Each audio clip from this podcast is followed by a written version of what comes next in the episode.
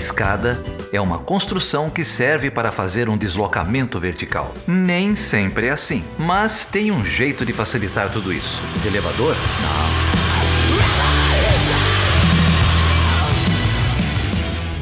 Seja bem-vindo e seja bem-vinda a mais um episódio do podcast Chutando a Escada. E na edição de hoje, Geraldo Zara e eu recebemos o professor da PUC Minas de Relações Internacionais, guitarrista da Liverpool Rock Band e um dos torcedores mais fanáticos do Atlético Mineiro, Leonardo Ramos, que falará sobre o apocalipse zumbi, a hegemonia estadunidense e o governo de Donald Trump. Mas antes, vamos para a hora do dia. Agora faltam exatos 2 minutos e 30 segundos para meia-noite, segundo relógio do Apocalipse do Bulletin of the Atomic Science da Universidade de Chicago. Quanto mais próximo da meia-noite, maior a probabilidade de um enfrentamento nuclear entre as superpotências.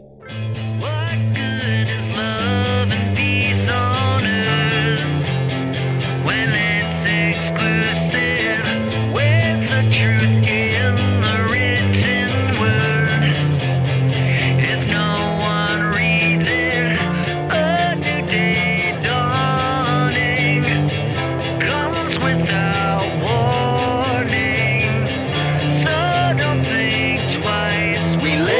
troubled times.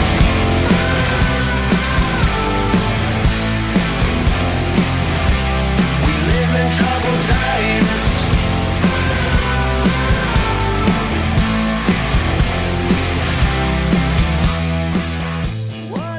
We must say to Mexico that we want you as equal trading partners, and that's good for both of us.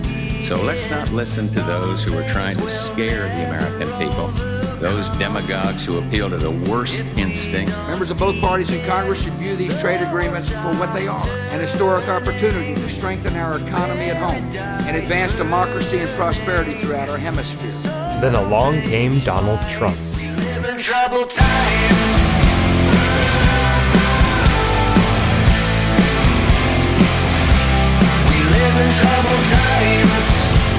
Globalization has made the financial elite who donate to politicians very, very wealthy. renegotiating NAFTA to get a much better deal for America, and we'll walk away if we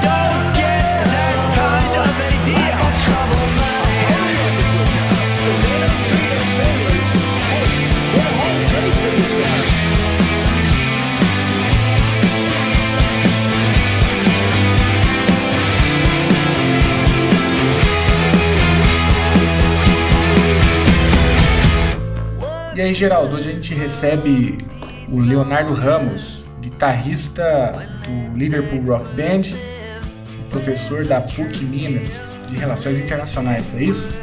E um dos meus grandes amigos. Vocês foram amigos de graduação, não foi?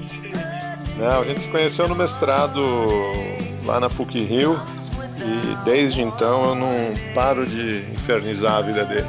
Eu diria que é o contrário. E eu que encho o saco pro Geraldo mais do que ele enche meu saco. Uma história de amor, praticamente. Exatamente.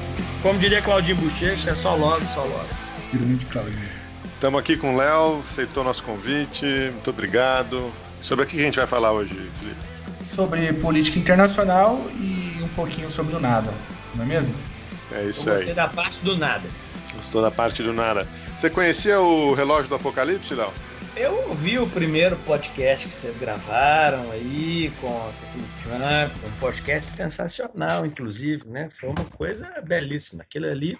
Eu tô falando sério, foi bom pra caramba. É, a gente tem recebido muito, muitas perguntas aqui no e-mail. Isso é bom, perguntas. eu não mandei, não porque eu sou preguiçoso, mas eu queria que o Felipe explicasse melhor pra mim aí também como é que é essa história do, do apocalipse aí. Porque até então, de Apocalipse, eu conhecia só o do X-Men e o da, escri- da Bíblia, mas é, o Felipe deve ter um outro Apocalipse aí pra contar pra gente. Pois é, esse tal desse relógio do apocalipse é uma contagem que alguns cientistas da Universidade de Chicago fazem Segundo eles, né, existe então essa metáfora do relógio. Quanto mais próximo da meia-noite, é maior a probabilidade da destruição humana por meio de uma guerra nuclear. Então, se não me engano, o relógio foi criado na década de 40, ali no início da Guerra Fria, e desde então esse pessoal vem atualizando mês a mês esse relógio. Então, quanto mais próximo da meia-noite, maior a probabilidade do fim dos tempos, segundo, segundo esses especialistas. Então, quando, por exemplo, o Trump é eleito, então aumenta a probabilidade de um enfrentamento, segundo eles. E aí o relógio caminha um pouco mais em direção à meia-noite. Bom, para quem não sabe, o Léo também é um profundo conhecedor de teologia, protestantismo, a relação entre religiões e relações internacionais. Então, acho que ele é a, é a melhor pessoa para responder para a gente. Você acha que o apocalipse, Léo, vem na forma de um conflito nuclear? Sem chance. Até porque ninguém vai poder brigar comigo se eu estiver errado. Mas, mas eu acho que não. Eu acho que isso é muita fritação da nossa civilização ocidental por causa da Guerra Fria. É, como que a gente, como que a nossa civilização ocidental enxerga que a gente vai se ferrar? Então é uma coisa do tipo o grande pepino da época da Guerra Fria era a questão nuclear, então você se associa, se associa toda a possibilidade de fim da humanidade a isso. Óbvio que a possibilidade existe, né? Mas de ser associada a isso, eu acho que é a menor das, das opções, é a menos provável. Enfim, minha opinião. Quer dizer que aqueles, aqueles filmes dos anos 80, Mad Max e a Cúpula do Trovão, aquelas coisas, a gente pode esquecer. Poder esquecer, você exagerou, né? Poder esquecer. Mas enfim, mas eu acho que aquilo ali é um é, zeitgeist, né? É o espírito de uma época, né? Como é que na época da Guerra Fria tudo é esse problema. Tem um negócio curioso nesse ponto, que, que é o seguinte: se você pegar os filmes mais recentes, a grande tendência é associar uma questão apocalíptica ou pós-apocalíptica a um problema ambiental. Né? Se você olhar o, o, remake do Mad Max, o remake do Super-Homem, né? no Man of Steel, né? o Homem de Aço, e aquele remake dos anos 80 que é o General Zod e outros. E agora você tem a questão ambiental sempre atrelada a isso. Mas é uma coisa curiosa quando você pega quem está no meio do caminho. Se você pega, por exemplo, bota de um lado anos 80, nós estamos falando então de Mad Max e Superman, onde você vai ter o Mad Max e todos aqueles outros filmes pós-apocalípticos falando da Guerra Fria e da questão nuclear como sendo a grande ameaça à destruição. Contemporâneos, remake do Mad Max ou do Man of Steel, etc., a questão ambiental sempre tendo um peso importante. Agora, quem está no meio do caminho, eu gosto de lembrar de um filme que está no meio do caminho que foi um fracasso de bilheteria, que é aquele filme Mundo das Águas, do Kevin Waterworld. Uhum. Aquele filme, ele parece que traz uma agenda. Ele antecipa uma agenda que não era da época. Né? O mundo vai acabar em função de um problema ambiental e vai derreter as calotas e tal. Mas não tinha ainda essa fritação com a questão ambiental, né? aquele filme é, é, muito curioso nesse sentido. Então eu acho isso, cara. Se a gente for pensando, a gente tem uma mania de. A gente que eu digo, a nossa civilização ocidental tem uma mania de colocar como grande problema da humanidade o problema que a gente vivencia hoje. E, e o que gera problemas, né? Gera problemas de viés. A gente vai cegando para outras coisas. Mas a área de RI também é famosa em fazer isso, né? Então.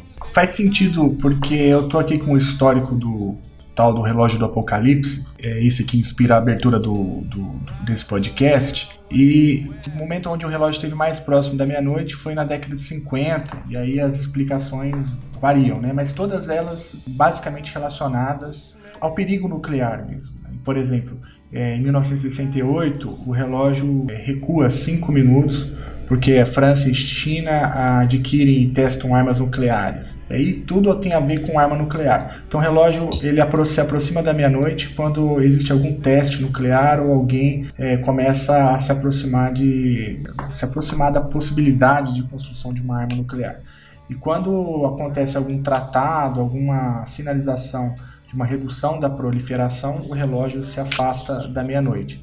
E aí depois, com o fim da Guerra Fria, o relógio é, no início da década de 90, ele recua vários minutos, né? Ele recua cerca de é, 16 minutos. É praticamente um relógio da paz liberal, né? Exatamente, é pra, basicamente isso.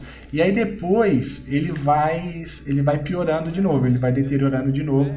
Eu acho que dá para fazer esse paralelo justamente com a questão do aquecimento global, porque de 91 para frente, até 2017, a, com exceção da, da eleição do Trump, que recoloca a questão nuclear na agenda, é, a maior parte dos recuos aí do relógio tem a ver com o aquecimento global, ou porque algum país é, deixou de cumprir algum acordo, ou porque algum acordo fracassou, ou porque as emissões subiram. Então faz sentido com isso que você está falando. Ah, mas eles incorporaram na metodologia do apocalipse o, o colapso ambiental? Sim, você pode ver que depois da década de 90, é, a boa parte da, das explicações tem a ver com mudança climática. Claro, a, pro, a proliferação nuclear permanece, só que é, a questão é, climática ela aparece com uma ênfase inquestionável. Por exemplo, em, em 2015, tá aqui ó, a explicação, né? Porque o relógio recua dois minutos. É,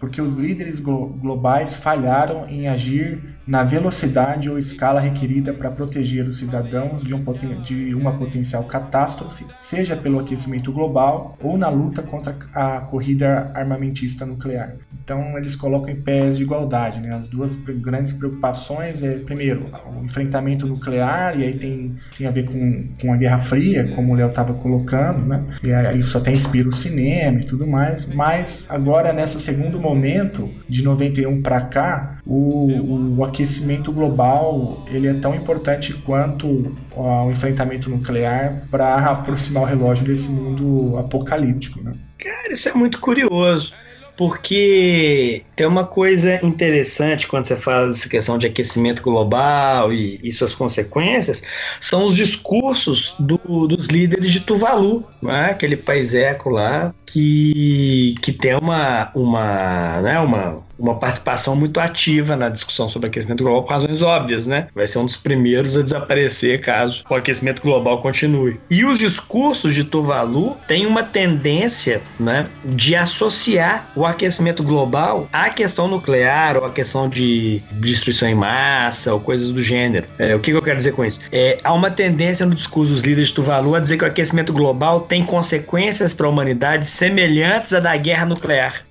Porque vai gerar é, mortes em massa e coisas do gênero semelhante à da guerra nuclear. Então é muito curioso, porque por vias distintas, nós estamos falando de pessoas distintas, associando coisas que aparentemente não teriam a menor conexão.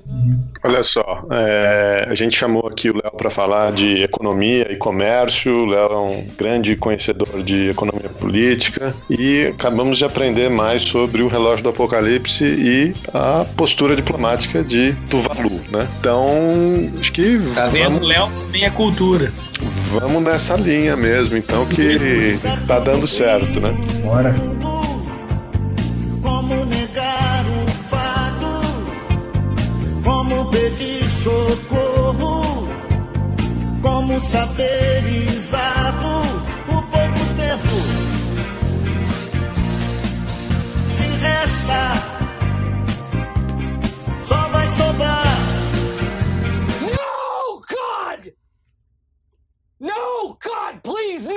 No! Léo, o Trump acabou de sair de Paris, não é isso? Eu não sei, vocês que trabalham com política externa nos Estados Unidos, se vocês não estão sabendo. Sair do...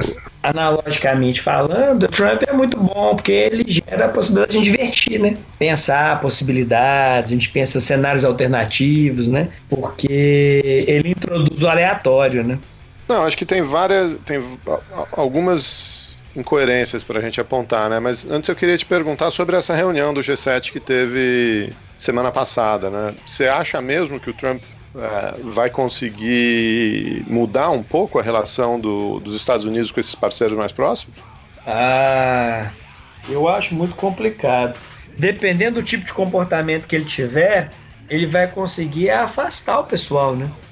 Porque nós estamos falando, por exemplo, uma situação não é parecida, eu não estou não tô dizendo isso em absoluto. Mas quando você tem, por exemplo, o Reagan assumindo, governo estadunidense, você tem uma inflexão no, no G7, na época, mas tem vários discursos do, do, do Reagan deixando o G7 é, é, no segundo plano, deixando a turma do G7 muito transtornada, onde ele dizia claramente, falou assim, olha, o ponto fundamental é fazer o dever de casa. E ia tendo um, um, um, discurso muito próprio. Só que nós estamos falando de um contexto ainda de Guerra Fria, onde, sem ser os Estados Unidos, se é para pensar nos outros seis do G7, eles vão ficar próximos de quem, né? Não tinha quem se aproximar, né? E agora nós estamos falando de um contexto onde não, não vou dizer de extensão, porque fica, fica parecendo que eu estou falando da Guerra Fria. Mas você tem outras possibilidades, né? Não está tão clara, é, não está tão explícita ou tão é, é, consensual, melhor dizendo, essa liderança estadunidense, né? Ou seja, a questão aí eu pergunto até, volto com a pergunta para vocês que, que são os grandes especialistas aí em política externa estadunidense, que é o seguinte: quem é que compra a liderança estadunidense num contexto Trump? 100%. Aliados históricos já não estão tão alinhados assim. Então, quando você vê numa reunião do G7 e começa a trazer argumentos distintos, a possibilidade de você ter, na verdade, um esvaziamento das discussões, é, busca por relações alternativas, pelo menos no curto prazo, pode ser forte. Na verdade, eu acho que vai ser mais curioso é olhar o que, que no que, que vai dar a reunião do G20.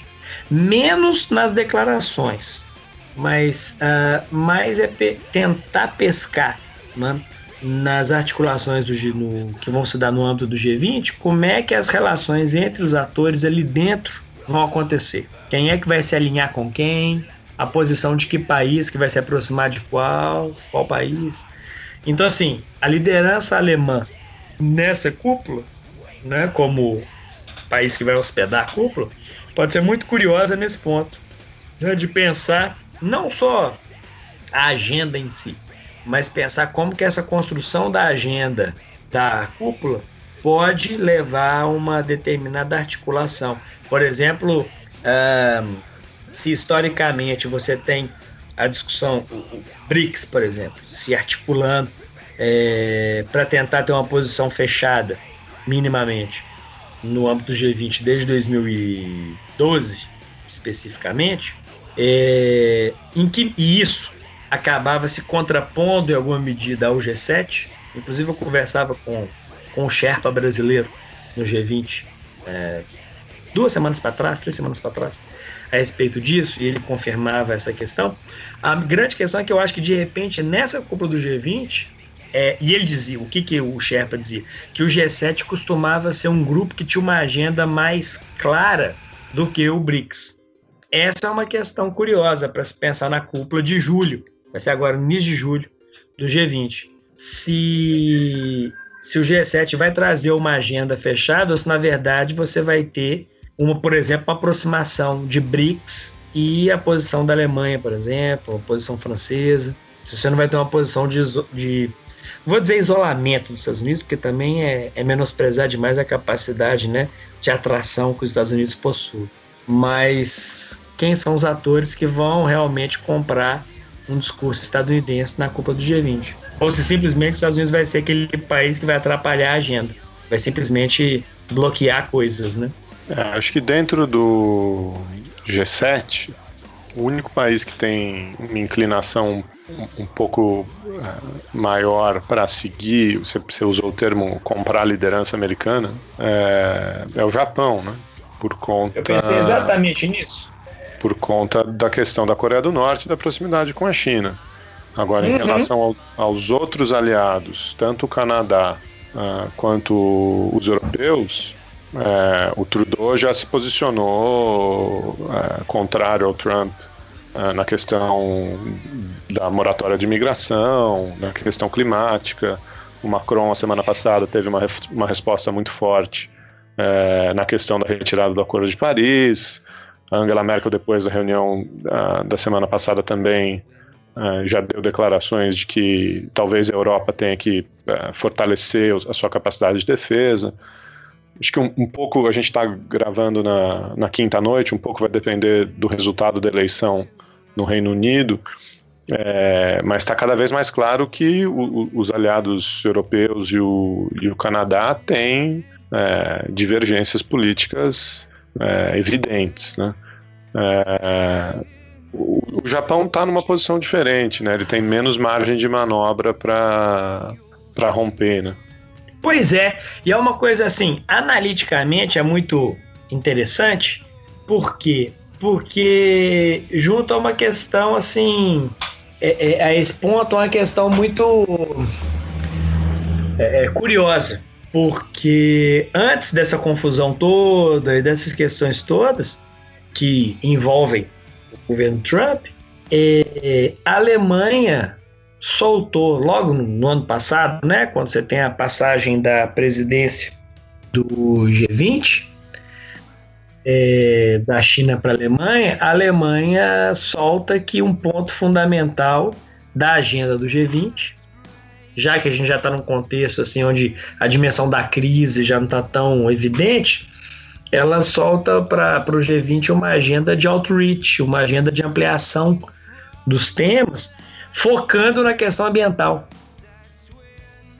Então, quando o, o, o, você tem aí essa, esse posicionamento do Trump com relação mais categórico com relação à questão ambiental, isso pode gerar uma discussão muito curiosa no âmbito do, do G20. O que, que a Alemanha e os aliados e outras figuras vão. Como é que eles vão se posicionar, né? E aí entra essa questão todos os blocos internos, né, das redes internas ao G20 que é o G7, que é o BRICS, que é o MICTA, né, da, daqueles países do meio do caminho ali, é, México, Indonésia, Coreia do Sul, Turquia, Austrália. Como é que essa turma vai se posicionar ali dentro? Isso pode ser uma coisa muito, muito interessante para para prestar atenção na cúpula no, no, daqui menos de um mês, né?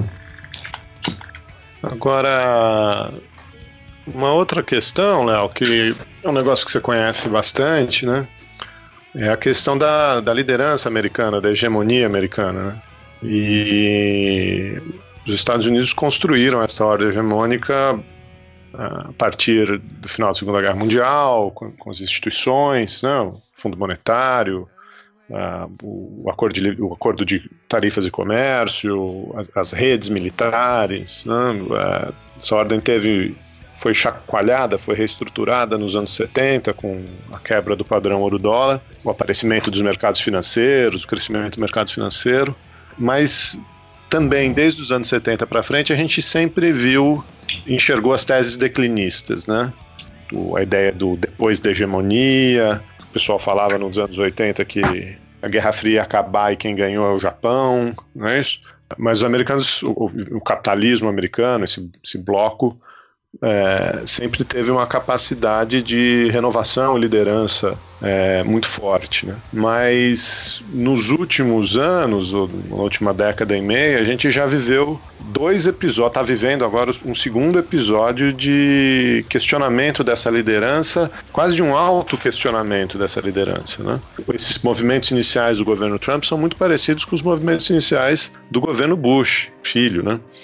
É, a retirada do, do, do, protocolo de Kyoto, com a retirada do Acordo de Paris, é, a, as sanções que o, que, o, que o Bush aplicou comerciais, né, as restrições comerciais contra aço, contra outros produtos. Uh, o, o, Trump agora, por exemplo, retirou os Estados Unidos da parceria transpacífica, né, que era um acordo que claramente beneficiaria a, a indústria americana. É, e mesmo na questão do clima, né, a gente fala, o Trump diz que está tentando colocar a questão do clima como uma questão de, do emprego americano, né? É, mas hoje em dia o setor de, de energia limpa, de energias renováveis, gera muito mais empregos nos Estados Unidos do que o setor de combustíveis fósseis e, e fontes tradicionais. Né? Então, a gente, será que a gente está vivendo mais um, uma dessas ondas de questionamento da economia americana, da, da, hegemonia, da liderança americana no sistema? E será que tem alguma coisa de diferente aí? Será que eles saem dessa como eles saíram das outras?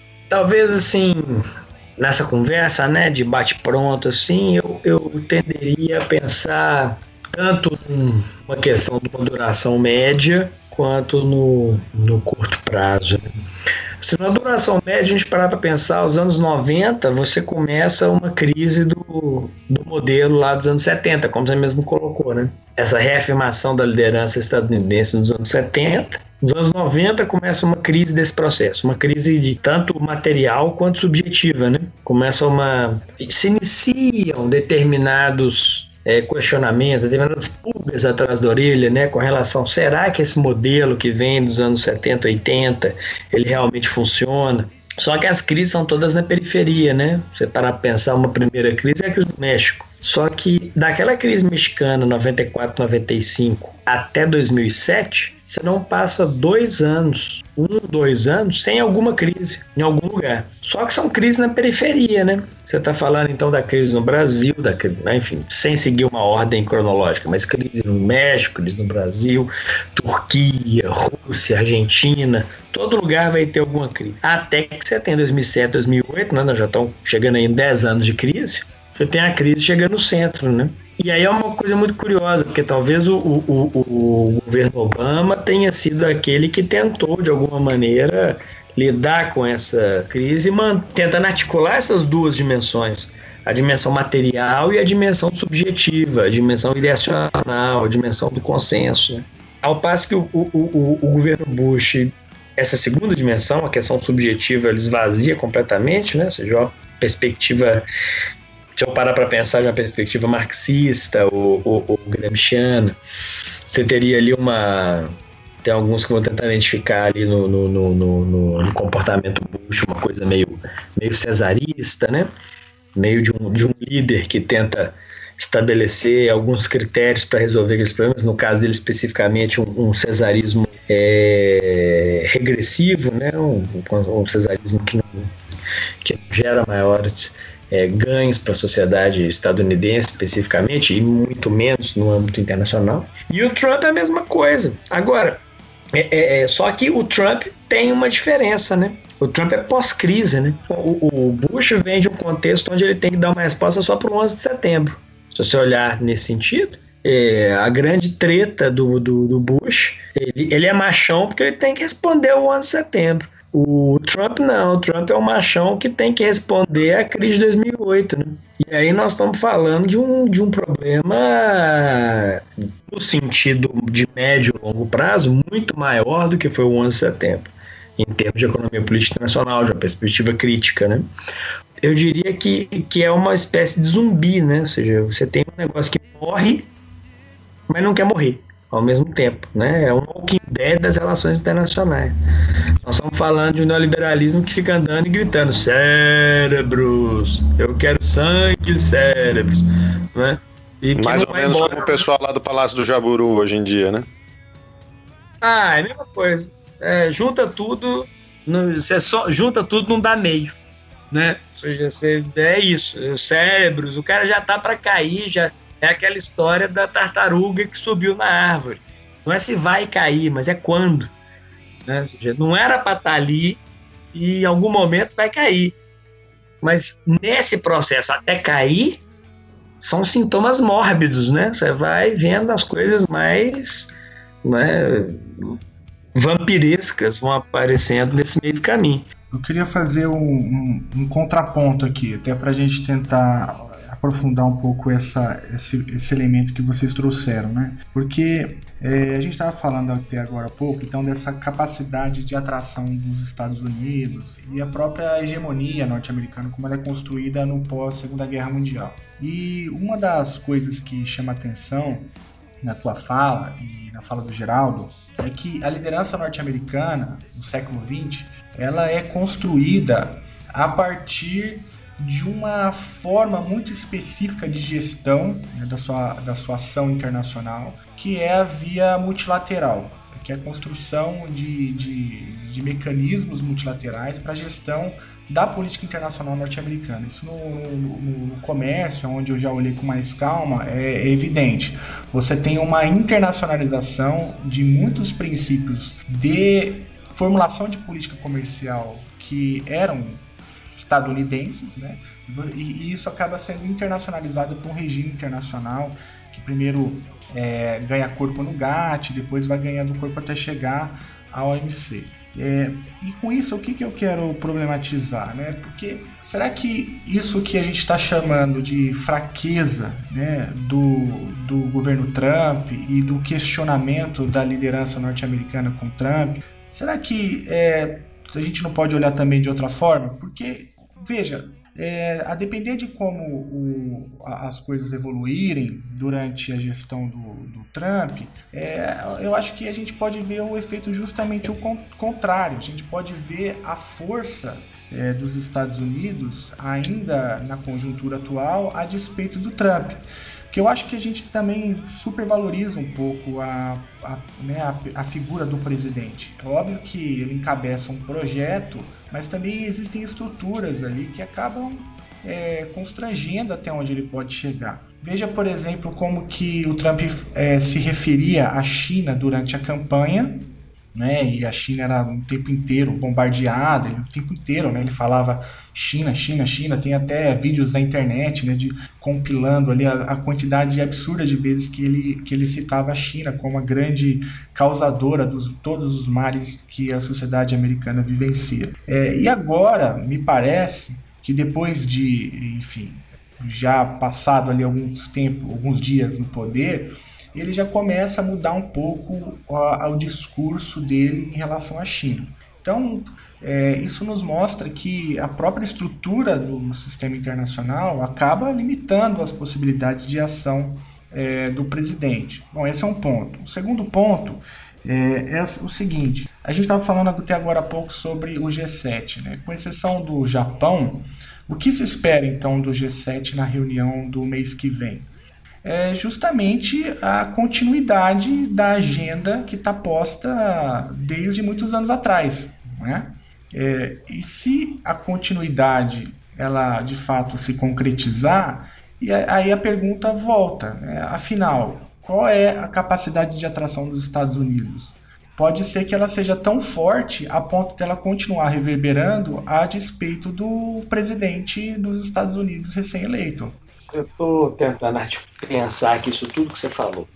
Eu acho o seguinte, por exemplo, eu não quero cair nessa esparrela que Geraldo mesmo citou, da turma dos anos 80 que começava a falar que ah, o Japão é a grande alternativa, o Japão vai aparecer, ou depois a turma fala assim, ah, não, a China vai ser a nova hegemonia. Eu, assim, eu, eu acho isso muito simplista. Eu não, não compro esse argumento, não.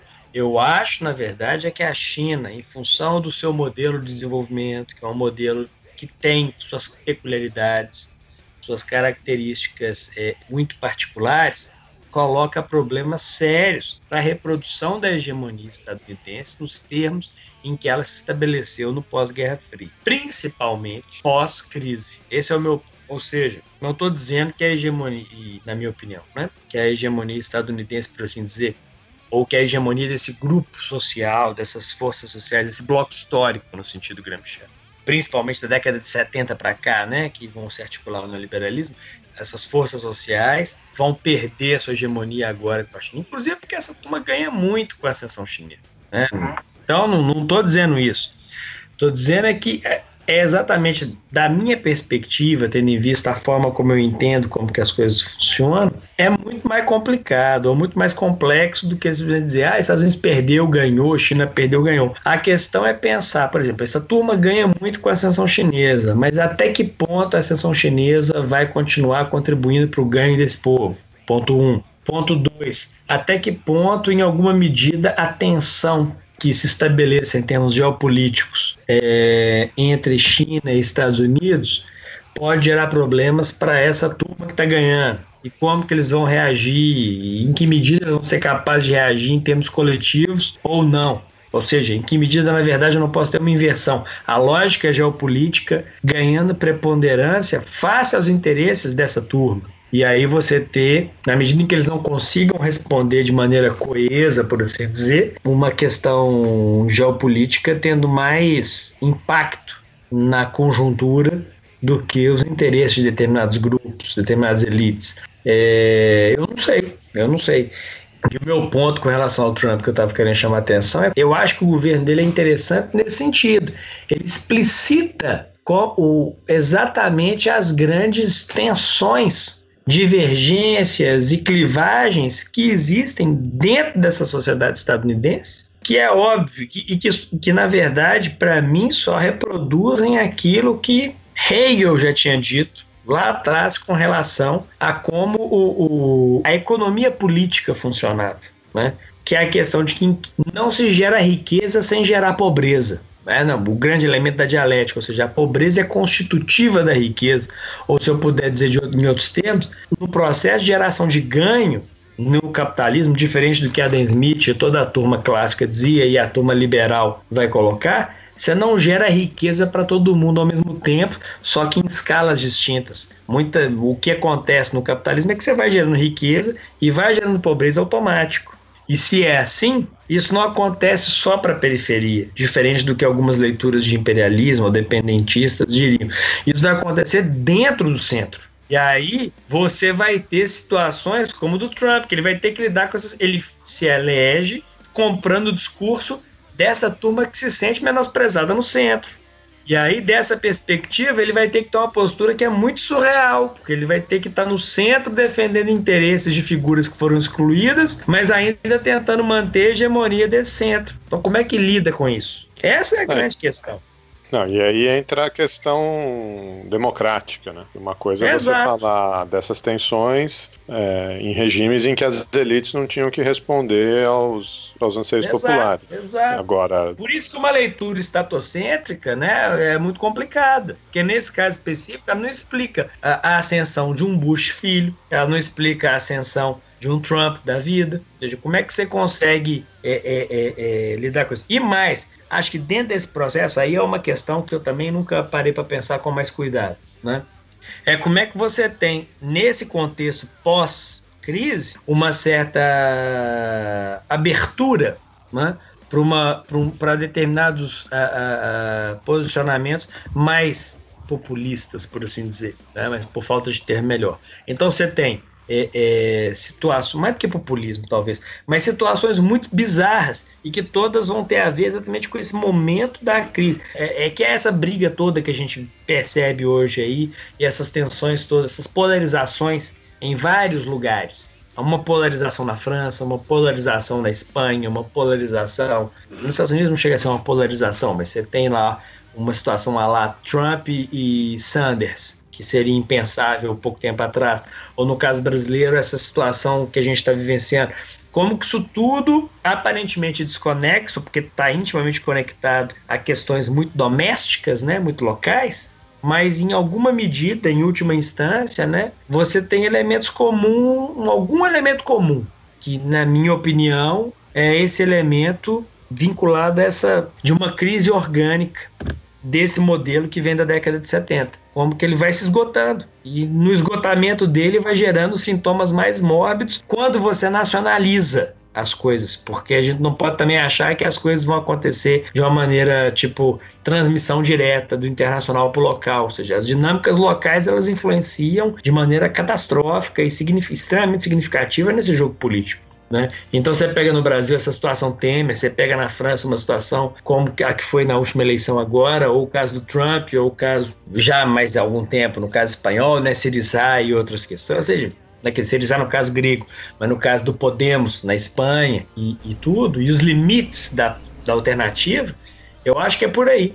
Eu acho que essa crise desse modelo e essa um modelo que não quer morrer, como eu disse antes, né? Uhum. Uma tendência a se manter como zumbi, é um negócio muito, muito bizarro. Falando em zumbi, eu, eu acho que essa é uma, uma metáfora bem interessante, né? Até para a gente pensar os limites e possibilidades do poder norte-americano nessa era de Donald Trump. Porque é, acho que o paradoxo é o seguinte: existe um, um, um zumbi, alguém, alguém que não quer morrer, mas persiste, né? E ele persiste em grande medida porque a, a própria agenda, essa agenda liberal que ganha corpo em diversas instituições econômicas internacionais, ela persiste a despeito da presença e da centralidade dos Estados Unidos. E aí, nesse sentido, pensando em termos hegemônicos, os Estados, os Estados Unidos estão perdendo ou ganhando? Sendo que os princípios originais da criação dessa ordem neoliberal eles ajudaram a construir? Cara, eu acho que essa pergunta ou esse comentário seu, ele é fundamental. Ele é interessantíssimo, porque ele ajuda a, a, a, problematizar exatamente essa tendência que a gente tem né, nas relações internacionais de olhar o Estado como uma coisa uniforme, né? Estados Unidos ganha ou perde? Foi ganha e perde. Que nós, não existe, entre aspas, né? Estados Unidos não existe. O que existe são uma série de interesses distintos. Enfim, não estou caindo num, num, argumento liberal de falar, ah, são grupos de pressão só e tal. Mas nós estamos falando de vários grupos com vários interesses distintos, vários atores, várias forças sociais com interesses distintos. E nesse caso específico, é, volto à fala que o ao, ao, exemplo que o Geraldo deu, que é muito categórico. Nós estamos falando de um governo que assume falando de, com um determinado discurso e vai condenar ou vai discutir a respeito aí da, da questão da, dos regimes de mudança climática, quando se você botar na ponta do lápis, você ganha mais economicamente falando, em termos de proteção climática, do que o contrário. Mas não é esse o ponto, né? Ponto tem a ver com quais são os grupos que estão te apoiando, quais são os grupos com os quais você está vinculado, quais são as forças sociais no limite que estão articuladas a isso. Então, assim, se às vezes ganha ou perde, esse é a desgrama. Esse é o grande ponto. Como é que o, o Estado estadunidense ele se associaria ou ele seria poderia ser visto nesse contexto, ou seja, é, é eu acho que falta nesse ponto, da, uma perspectiva crítica. E aí eu tô, tô, tô, dizendo a minha opinião, né? De uma perspectiva crítica, de uma perspectiva inspirada numa tradição, é, ou orientada a partir de uma tradição inspirada no, no, no marxismo.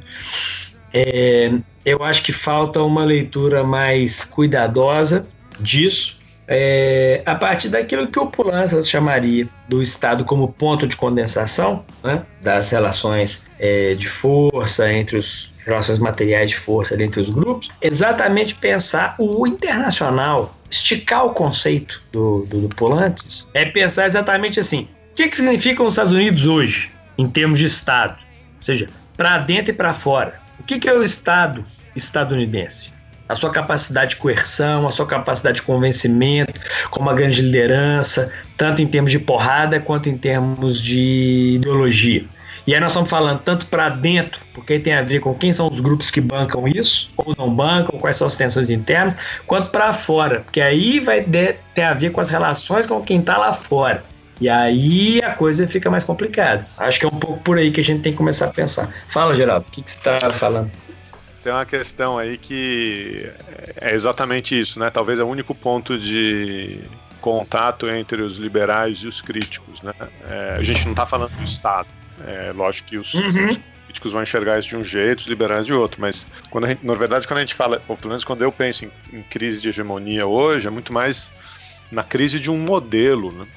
É, e acho que você foi muito feliz uma, um pouco antes que você disse que a China leva esse modelo ao limite, né? É, esse modelo uhum. de hegemonia liberal ao limite. Ela realmente leva, se você pensar em uh, produção industrial, se você pensar em uh, crise ambiental, se você pensar em, em, relações de trabalho, terceirização de serviços, uh, essas as potências, principalmente a China, mas a Índia também, num certo sentido, esticaram a corda. É, e aí é que eu acho que é o mais interessante, que é o, a frase, né? Que o, o, o, velho não morreu, mas o novo também ainda não nasceu. Então você tem todas essas tentativas uhum. de, de reformulação e, e, renascimento de um, de um modelo liberal, muito atrelado ao Estado, mas ainda em crise, principalmente pelas tensões democráticas dos grupos privilegiados do centro, acho que essa é a grande novidade. Mas você não tem nada além disso, porque o novo ainda não nasceu. Então você não tem nenhum movimento ou nenhum modelo de desenvolvimento uh, que consiga integrar todos esses diferentes aspectos do que a gente vê hoje, né? Seja. É, Felipe, não, eu vou te interromper agora. Ô, Felipe, o, o Geraldo subverteu a tese gramsciana. Sim, eu percebi. Não, e subverteu a tese gramsciana com propriedade.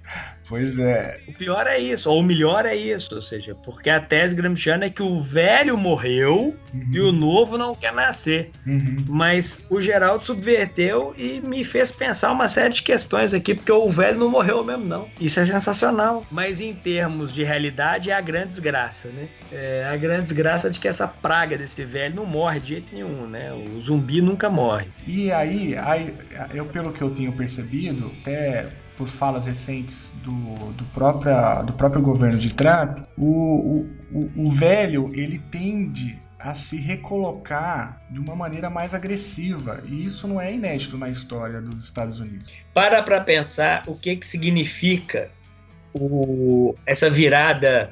É, vamos supor virada, vamos chamar de virada. Essa virada conservadora ou essa virada direita que você tem no centro.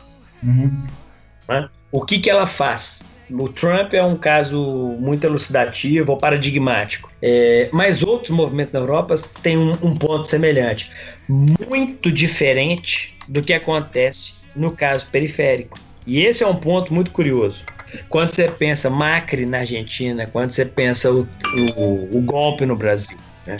do que, que nós estamos falando? Nós estamos falando de um movimento no caso do Macri na Argentina, no caso do, do, do que significa o Temer no Brasil, é uma, um, um, uma regurgitação do neoliberalismo dos anos 90. Uhum. Exatamente. Muito diferente do que é o, o conservadorismo à direita estadunidense e europeia, uhum. que vai se voltar para um discurso xenófobo, xenófobo, mas assim, me lembra Pulani. Você tem um, um, um processo de defesa da sociedade. Uhum então é, há uma dissonância muito bizarra entre o que, que é a direita nossa e a direita deles. Né? Tanto é que você tem um, a política externa brasileira, no caso, para mim o Serra sai fora e capota, porque tudo que ele estava pensando vai pro saco depois que o Trump ganha. Ele faz até um comentário infeliz na Roda Viva, né? Que já começa mal. Ah, esse comentário é, é impressionante. O, o, caso argentino talvez seja mais curioso porque ele, ele, enfim, como foi eleito e não tem todas essas tensões que nós temos aqui, estamos tendo ultimamente, ele aceita o que aconteceu ali e ele vai tentar se equilibrar. Então ele se aproxima da China e vai fazendo algumas coisas. No caso nosso, é imobilismo. Porque tudo que estava sendo pensado naquele modelo liberal clássico, que talvez no caso Obama, neoliberal clássico, né? E que no caso, no governo Obama, no governo Hillary, que seria uma coisa próxima ao governo Clinton, se é, teria uma adequação mais clara e uma vinculação bacana, a gente entrava ali para um, um, um Transpacífico, Aliança do Pacífico e seus congêneres, com o Trump, vai tudo pro saco, ninguém não sabe o que, que faz. Uhum. E isso tem a ver com o que eu estava falando antes, eu acho. Ou seja, você tem uma crise de um modelo neoliberal, mas não tem o que, que vai vir depois. Sim, não tem um novo. E o Trump é exatamente o não vem nada depois, vamos voltar. É exatamente vamos a impressão que eu tenho. Vamos voltar e, enfim, injetar uma, uma agulha de esteroide nesse negócio para ver para onde isso para onde isso leva. É, Vamos voltar, vamos voltar porque o, o lance, assim, Bush Reagan era melhor, mas vai dar certo. Isso. Vamos voltar, fazer, fazer da América alguma coisa grande.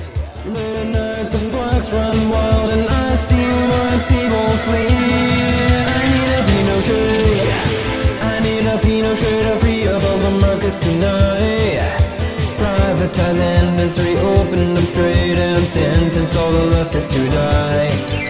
Need a Pinochet. I need a Pinochet to force massive repeals overnight. Stop the inflation, stabilize currency, and sentence all the leftists to die. The leftists to die. die, die.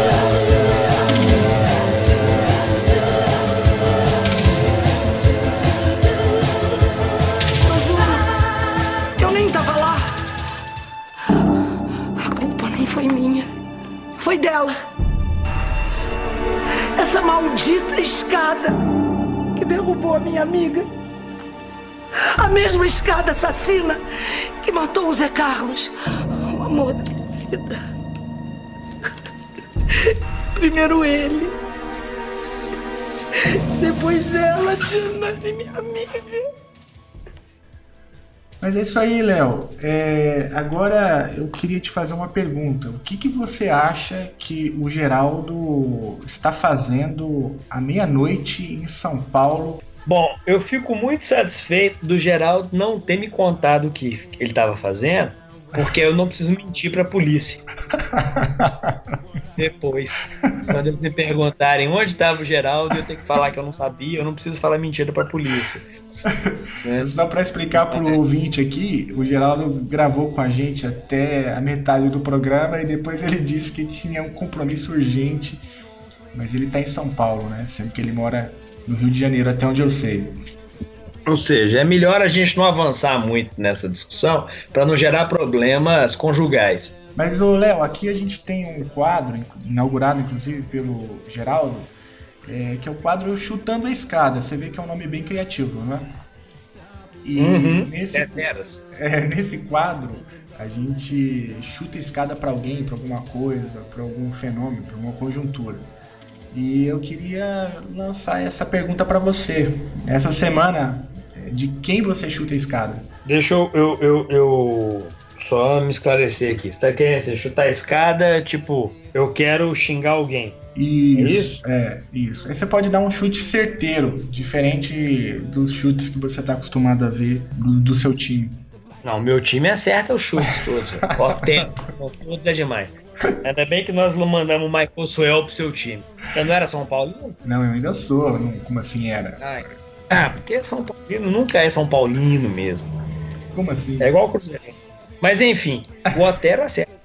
Mas enfim, é... quem que eu vou dar uma bica, né, velho, Isso. essa semana? Ah, não é essa semana, é tipo assim, já há algum tempo. Eu vou... É triste, mas nós vamos manter exatamente no mesmo tema que nós estamos desde o início da conversa, né? Que é o Trump, né? Não ah, tem jeito. Não tem como. O rapaz fugir, laranja, né? ele é, ele é complexo. Laranja de mãos pequenas. Você reparou a mão dele?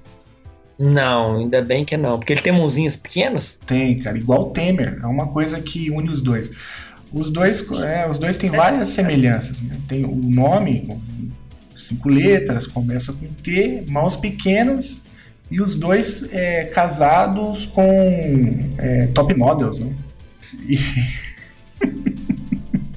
É muito triste. Aqui, eles têm que ouvir uma música ah, que... é, inclusive, fica a dica da semana, uhum. né? Em termos musicais. É uma música que chama Gatinha Comunista. Ah, conheço demais. Então, é a mesma banda, do Vitroles. Uhum. E, e, e, na tua opinião, quem cai primeiro? O Temer ou o Trump? E aqui eu me refiro ao cair do poder, e não outras coisas. Entendi. É, é, porque o Campeonato Brasileiro demora ainda. Então alguém cai antes. É, e também. Cai. é. Não, eu pensei que o Vasco caia antes. Mas. mas não. Vai cair alguém antes do Vasco. Não, não, o Temer cai antes, com certeza. Pela graça de Jesus, o Temer cai antes. É, hoje o Comey deu declarações bombásticas na, no Senado americano, né? Falando que o, o Trump tentou mesmo destruir justiça, né?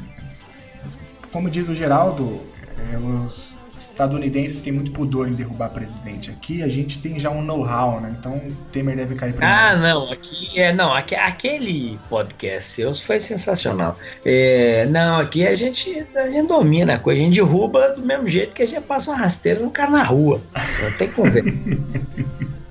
Deu bobeira, Toma passa a banda Vamos arrastar. Já começa a capoeira perto. Deu bobeira e começa tiquendão, dão, tiquendão, dão, rá. E já cai, não tem conversa. Então, assim, eu acho que o, o, o, o Temer vai, vai, vai cair. Já tem uma greve geral marcada aí daqui a pouco também. É, dia 30, né? 30 de junho, greve geral. Eu acho que. Não deve cair via TSE, é, né? Hoje a gente tá gravando aqui da quinta madrugada da sexta-feira e tudo indica que o Temer vai ter quatro votos no TSE. Então por ali eu acho que não cai. Vamos ver se a greve geral tem força. É. Pô, se não cair, pelo menos vai ficar naquela história ali da tartaruga agarrada no galho, né? Uhum. Todo mundo sabe que não tinha que ter subido ali, mas que, que tá fazendo ali, uma hora vai cair. Eu- da minha perspectiva, eu já não sei, eu, eu, eu acho até bom se perguntar seriamente. Porque se for para ele cair, que seja uma eleição direta. Porque todas aquelas reformas extremamente complicadas e que iam acabar com uma série de ganhos sociais, é, com ele não passa nessa situação. Se ele cai para uma eleição indireta, aí eu acho que a Câmara volta a votar essas coisas. Então, é, de repente, ou ele cai para uma eleição direta, e direta já, etc., ou não, ou fica. Mas, enfim. E talvez por isso, setores conservadores da imprensa tenham, estão defendendo né, a queda do Temer justamente para colocar alguém ali com uma legitimidade um pouco maior para tocar as reformas. né? Então faz sentido. né, Ah, não, tá total. Totalmente. Isso que você falou, para mim, é, é, é- é o ponto fundamental. Você parar para pensar assim que. Ah, cara, é, o- é o jogo da seleção dessa semana aí, ó. Da seleção da CBF, né? Porque seleção de verdade é o time do Galo. Não começa, Léo. É. Sabe que seleção de verdade tem no mínimo três títulos mundiais. né? Ah, seleção, para ser seleção, só precisa do meu coração. Ah, tá bom. Isso é o Clube Atlético Mineiro. É, Mas o time da CBF que vai jogar aí agora e a Globo não vai passar o jogo. Uhum. Então, então é um negócio impressionante. Então, assim, é, é muito complicado. É muito complicado. Aí em BH tem muito paneleiro arrependido? Não, você não acha ninguém. Não. Não, ninguém nunca foi paneleiro aqui. Nunca- nunca- Aí ninguém nunca votou no Aécio. Não, não, tem um cara aqui que tem um, tem um vizinho aqui que tem um carro, tem um adesivo. A culpa não é minha, eu votei no Aécio. Até hoje. Eu tô pra- Não tirou. Não, é porque acho que ele esqueceu de tirar o adesivo. Ele nem viu que o adesivo do carro dele. Eu tô pra falar com ele, que é um, um- um vizinho aqui que conserta, conserta sofá. Tô pra falar com ele. Ô, velho, você é de carreira, hein? Minha gatinha comunista, eu preciso te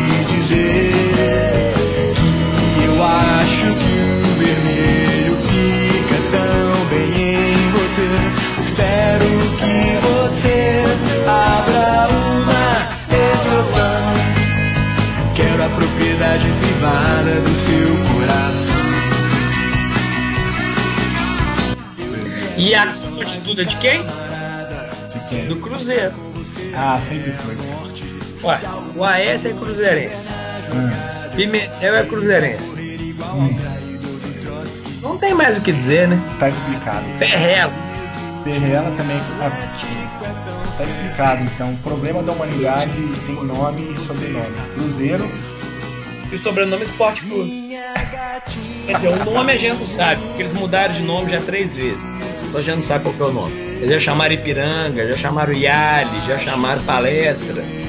E agora chama Cruzeiro. Então o nome a gente não sabe muito bem. Mas é esse povo. Beleza, a gente acabou de perder metade dos ouvintes meninos, então. Mas tá valendo. Você acha que tem metade que é cruzeirense? Você perdeu, assim, três ouvintes. Não deixe que a revolução te tome tanto tempo assim.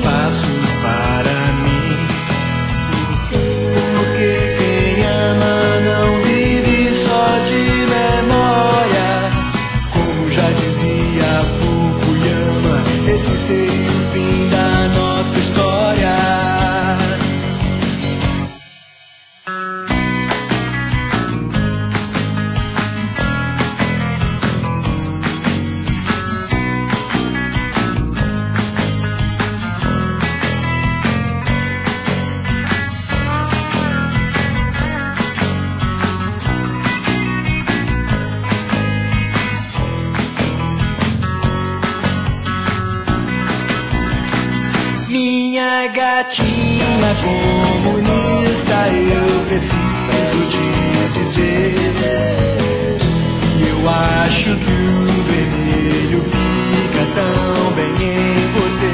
Espero que você abra uma exceção. Eu quero a propriedade privada do seu coração. Agora em russo! Моя кошечка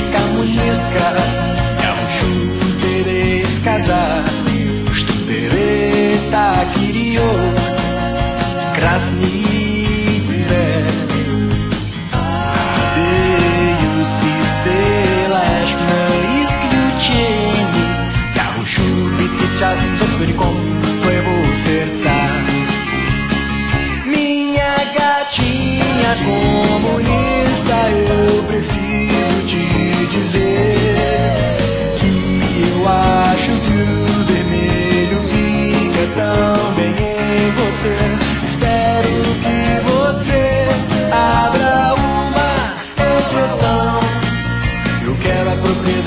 privada do seu coração. Uau, uau, uau.